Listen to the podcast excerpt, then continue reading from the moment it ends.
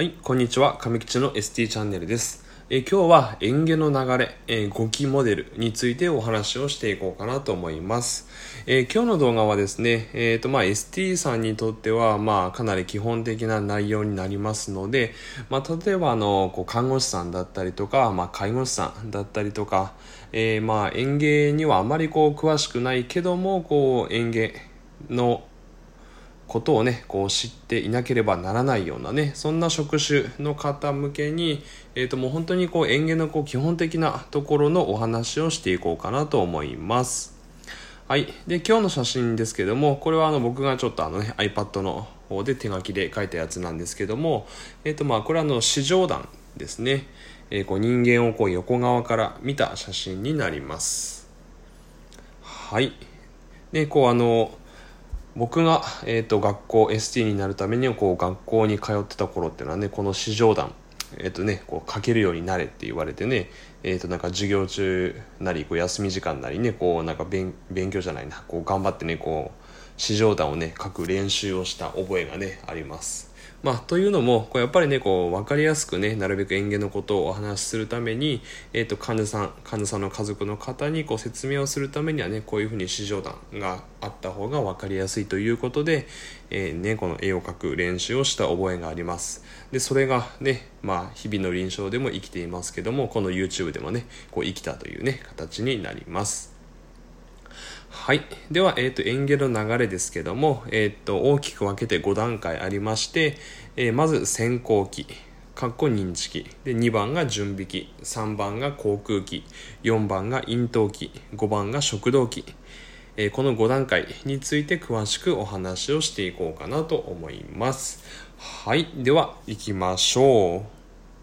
はい。では、えまず先行期、過去認知期ですけども、これはどういう時期かというと、食べ物がまだ口に入る前の段階ですね。えーまあ五感を使って、どのような食べ物か、どのように食べるかということを判断する時期になります。もう少し詳しく言いますと、まあ、五感なので、まあ、こう目で見たりとか、えー嗅覚ですね、こう匂いを嗅いだりとか、まあ、そういう感じでこう人間のこう五感っていうのをフル活用してこの目の前にある食材食事が、えーどういうものかっていうのを判断する時期になります。で例えばなんですけども、えー、とここに、えーまあ、絵がありますけどもまあえー、とマグカップ、まあ、コーヒーですかね紅茶か分かんないですけど。でこれを飲もうとした時に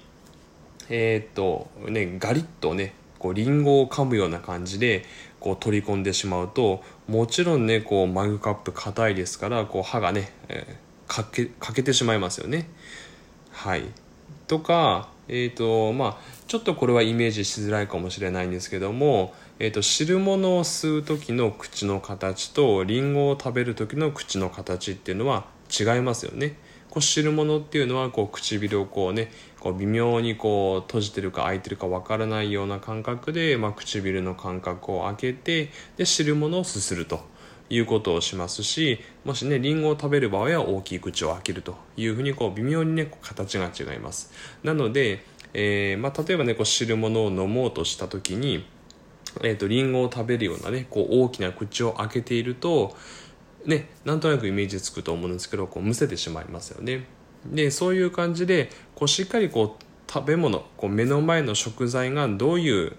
えー属性なのかっていうのをねこうしっかり判断することから、えー、と園芸っていうのは実は始まっています。でその時にすごいねこう大事な機能というのが、えー、とここに書いてありますけども認知機能になります。はい、なので、えーとまあ、認知機能が低下している方、えーまあ、認知症の方なり、まあ、意識障害がある方なんかは、えーまあ、先行期、えー認知機の問題があって、えむせ込みが見られるということが多くあります。はい。では次行きましょう。次は準備期です。えー準備期っていうのは、えーと咀嚼して、えー食べ物を飲み込みやすくする段階になります。で、えー、まあ咀嚼なので、えー、とやっぱり歯がすごい重要になりますなので、まあね、高齢の方であればこう、ね、歯がない人結構多いと思うんですけどもそういう方っていうのはねこう、まあ、その人のねこう歯の状況に合わせた食事形態であればいいんですけども、えー、例えばねこう歯がない人にまあ常食を食べさせるという場合にはやっぱりもう準備期にこう大きく影響が出てくるというふうに、えー、言われています。はい。なので、まあ、準備期はね、こう、咀嚼をする段階なんですけども、えー、その時には歯がすごい重要になってきます。はい。では次いきます。えー、次は航空機ですけども、えー、航空機っていうのは、えー、準備器でこう咀嚼してこう飲み込みやすくした食べ物というのをこう喉の奥の方に、えーと、少しずつ送り込む段階になります。え咀嚼した食べ物というのは、まあ、ドロドロになりまして、で、えベロの真ん中に、えーと食べ物が集まります。で、そのベロ、えー、そのベロを使ってこう食材をこう喉の奥の方にこう送り込むというのが口腔器になりまして、えー、下の動きというのがすごい重要になります。まあ、あとはねこうほっぺたとかねこう口唇とかの動きも大事になりますけどもやっぱり一番はねこう下の動きが、えー、すごい重要になるのが口腔器になります。はいではいきます。次は、えー、咽頭気です。えー、咽頭気というのは、えーと、ごっくんとこう飲み込む瞬間のことを言います。で咽頭期というのはこうすごい、えっと、大事でしてでなぜかというとこういろんな、えー、動きがこう総動員されているんですね。で具体的にお話しすると、まあ、口唇を閉鎖したりとか、えー、舌のアンカー機能を使ったりとか、まあ、咽頭圧を形成したりで舌骨後頭を挙上させたり軟口蓋を挙上させたりで後頭蓋を反転するという感じでこうかなりねこう園芸にとって大事な動きを、えー、約0.5秒間の咽頭期の間にこうすごいたくさん機能を総動員しているということになります。でここであの舌のアンカー機能って何ぞやっていうことをね疑問に思った方もいると思うんですけど、えーと、舌のアンカー機能っていうのはこうベロの先ですね。ベロの先を、えーと、上の歯の、えーと、裏側につけて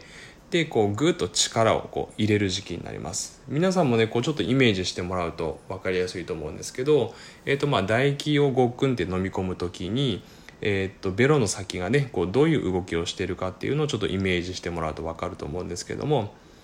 はいね、飲み込む時にねこうベロの先っていうのが、えー、っと上の歯の、ね、こう裏側にねくっつくと思うんですよね。でそうすることによってこう咽頭の圧を高めやすくなりますので、はい、そういった意味でもこう、舌のアンカー機能というのも咽頭期にはすごい大事になってきますと。で、えー、とこの咽頭期というのはねこう本当に約0.5秒 ,5 秒間のこう短い間に、えー、といろんな、ね、こう機能が、ね、こう総動員されるので、まあ、園芸運動の中でもこう一番こう繊細な時期になります。なので、えー、まあ逆を言いますと、えー、このねえー、機能一つでも、まあ、例えば更新閉鎖とかね、まあ、絶のアンカー機能どれか一つを取っても、えーそね、どれか一つがうまくいかなくなったらそのその瞬間にも咽頭期というのは障害されますので、まあ、ほとんどの患者さんはこう咽頭期が障害されているというふうに思ってもらえればいいかなと思います。はい。はい、で最後ですけども、えー、ごっくんの種、えー、ごっくんが終わってでその後ですね、えーと、食道期になります最後は、えー、ごっくんが終わった後食べ物がこう食道を通過する時期になります。で、まあ、食道期に関してはね、えーと、もう無意識的な、えーと、動きになりますのででなかなかこう意識をしてやるっていうのは難しいんですけども、えーとまあ、あの一つねお話をしますと、まあ、胃食道逆流ですね逆流性食道炎とかですねがある方っていうのは、えー、と誤嚥性の肺炎のリスクが上がります。でなぜかというと、まあ、胃から上がってきた胃酸というのをまあ誤嚥してで肺炎になってしまうというふうになりますので、えーとまあ、ご飯を食べた後にねこう食あの逆流性食道炎ある方なんかは、まあ、食後すぐにねこう横にならないようにすることが大事になります。で食べた後ねこうすぐねベッド横になるおじいちゃんおばあちゃん結構いると思うんですけども、えー、とそれをしてしまうと、えー、食べ物がねこう咽頭の方にこう上がってきやすくなってしまいますので、まあ、食後、えーとまあ、大体30分ぐらいですかねぐらいっていうのはこうね椅子に座るなり、まあ、ベッドで食べている方であればしっかりベッドを起こしておくという対応が大事になるかなと思います。はい。では、えー、園芸の流れ5期モデルのまとめに移ります。はい。えー、今日はね、えー、正しいこう園芸の流れということでお話をさせてもらいました。えー、5段階ありまして、えー、一つ一つ、えーと、お話をしていきますと、えー、先行期まず先行期がありまして次に準備期があります。で次に航空期そして、えー、一番大事な時期である咽頭期そして最後が食道期この5段階があるということを、えーと、覚えておいてください。はい。ねあのよくあの、まあ、嚥下障害の患者さんね、えーとご高齢の方がね多い世の中になってきましたので嚥下障害の患者さんっていうのもねこう今後ねこうますます増えていくことが、えー、予想されます、まあ、その中でまあねこう障害嚥下障害ということにねばっかり趣がいきますけども、えー、そのまあ例えばねこう嚥下の動きを見てそれが本当に正常なのか正常じゃないのかっていうのはねこうまあ、障害ばっかりを勉強していたんでは、えー、とわからないわけでありましてやっぱりこうまず、えー、と基本としては正しい演芸の流れというのをしっかりねこう頭に置いた上で、まあ、この動きっていうのはこう問題があるのか問題がないのかっていうのをねまた判断できると思いますので、えー、まずは、えー、と正しいね演芸の流れというのをねこの亀吉の動画見ていただいて、えー、しっかり押さえてもらえたらなと思います。はい。では、えー、今日の動画は以上になります。えー、最後までご視聴ありがとうございます。えー、この亀吉の ST チャンネルですけども、えー、なるべく毎日動画を投稿していこうと思いますので、えー、最新の情報をチェックできるように、えチャンネル登録の方もぜひよろしくお願いします。え加えて、え Twitter と Instagram の方もやっておりますので、そちらの方もチェックしていただけたらなと思います。はい。では今日の動画は以上になります。最後までご視聴ありがとうございました。